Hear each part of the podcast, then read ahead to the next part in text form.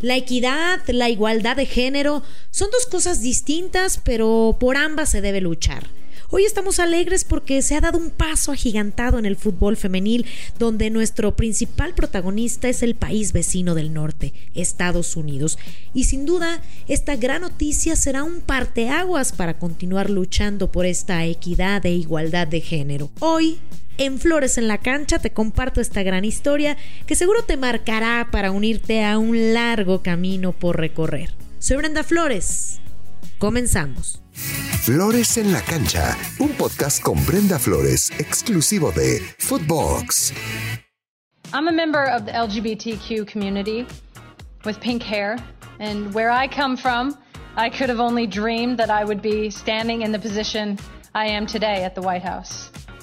I'm also a professional athlete, and I've helped, along with all of my teammates uh, virtually here today, one teammate literally here today uh, win four World Cup championships and four Olympic gold medals for the United States.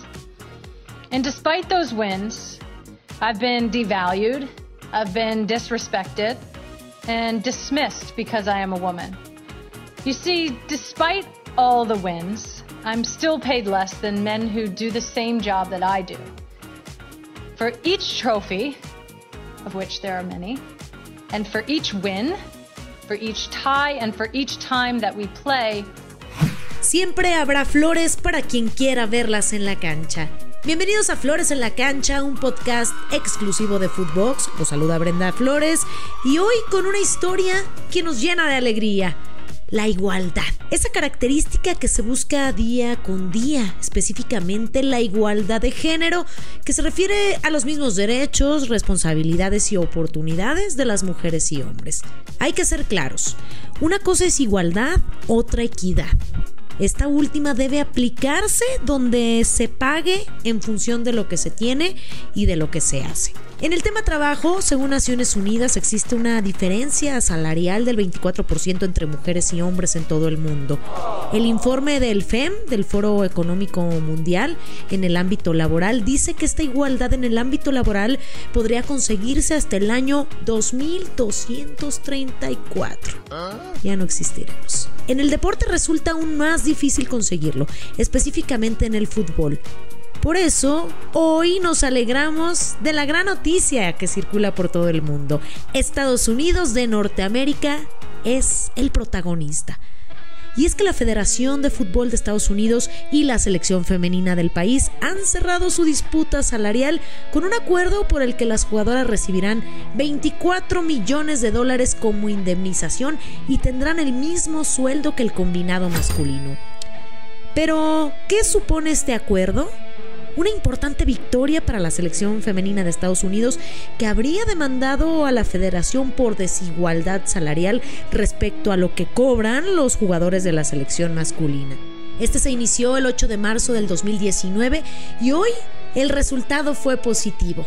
Llegar a este día no ha sido fácil.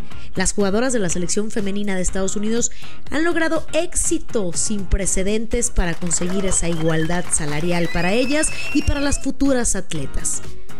Hay que destacar que de esos 24 millones de dólares eh, que hablaba, más del 90% serán distribuidos entre jugadoras y el resto se donará a campañas de apoyo y promoción del fútbol femenil y a organizaciones que apoyan a las mujeres cuando finalizan su carrera futbolística. En el año del 2020, las demandas de igualdad salarial que habían impulsado las jugadoras de la selección de los Estados Unidos significa una ratificación de la medida que ya se había establecido la entidad en septiembre del 2021. En 2020, las demandas de igualdad salarial que habían impulsado las jugadoras de la selección de los Estados Unidos habían sido desestimadas por un juez. Frente a este escenario, la decisión de la US Soccer significa una ratificación de la medida que ya había establecido la entidad en septiembre del 2021, cuando a través de un comunicado había dado a conocer que la federación iba a ofrecerle contratos idénticos a ambos combinados nacionales de fútbol. La Federación de Estados Unidos en su reporte indicó que creen firmemente que el mejor camino a seguir para todos los involucrados y para el futuro de este deporte en Estados Unidos es una estructura de pago única para ambos combinados nacionales, para que así los integrantes de la femenil y varonil sigan figurando entre los mejores remunerados del mundo, aportando una estructura de compartición de ingresos que permita a las partes comenzar de nuevo y compartir colectivamente la oportunidad que generará esa inversión combinada en el futuro para el fútbol estadounidense con la firma de un nuevo contrato colectivo. ¿Y cuáles son las negociaciones entre los y las futbolistas? Buscar establecer un convenio único de trabajo. La Asociación de Jugadores Masculinos deberá aceptar compartir millones de dólares en posibles pagos de la Copa Mundial de la FIFA. Estos pagos establecidos por el ente que rige los destinos del fútbol y que son exponencialmente mayores para la Copa del Mundo masculina que para el torneo femenino del mismo nivel, están en el centro de la brecha salarial equitativa para cerrar el acuerdo que ya comenzó. Aquí la importancia de lo que les comenté al principio, discernir entre igualdad de género y equidad. Escuchar a Megan Rapinoe decir que cuando nosotras ganamos, todo el mundo gana, es decirle sí a la igualdad en el deporte estadounidense. It was a, a long process, um, as all the people on this uh, little TV screen know, uh, you included. I feel like we've been here before with you. Um, I mean, in the end, I think it just it came together. Um, you know, for us as players, I'm just so proud um, of the way we stuck together and um, really just kind of put our foot down. Um, this is a huge win for us. Um, you know, as always, there's really no justice going backwards. Um, the only justice really now is ensuring that this never happens again, and this lawsuit is a massive step forward. Obviously, we, we already settled the equal working conditions claims a while back.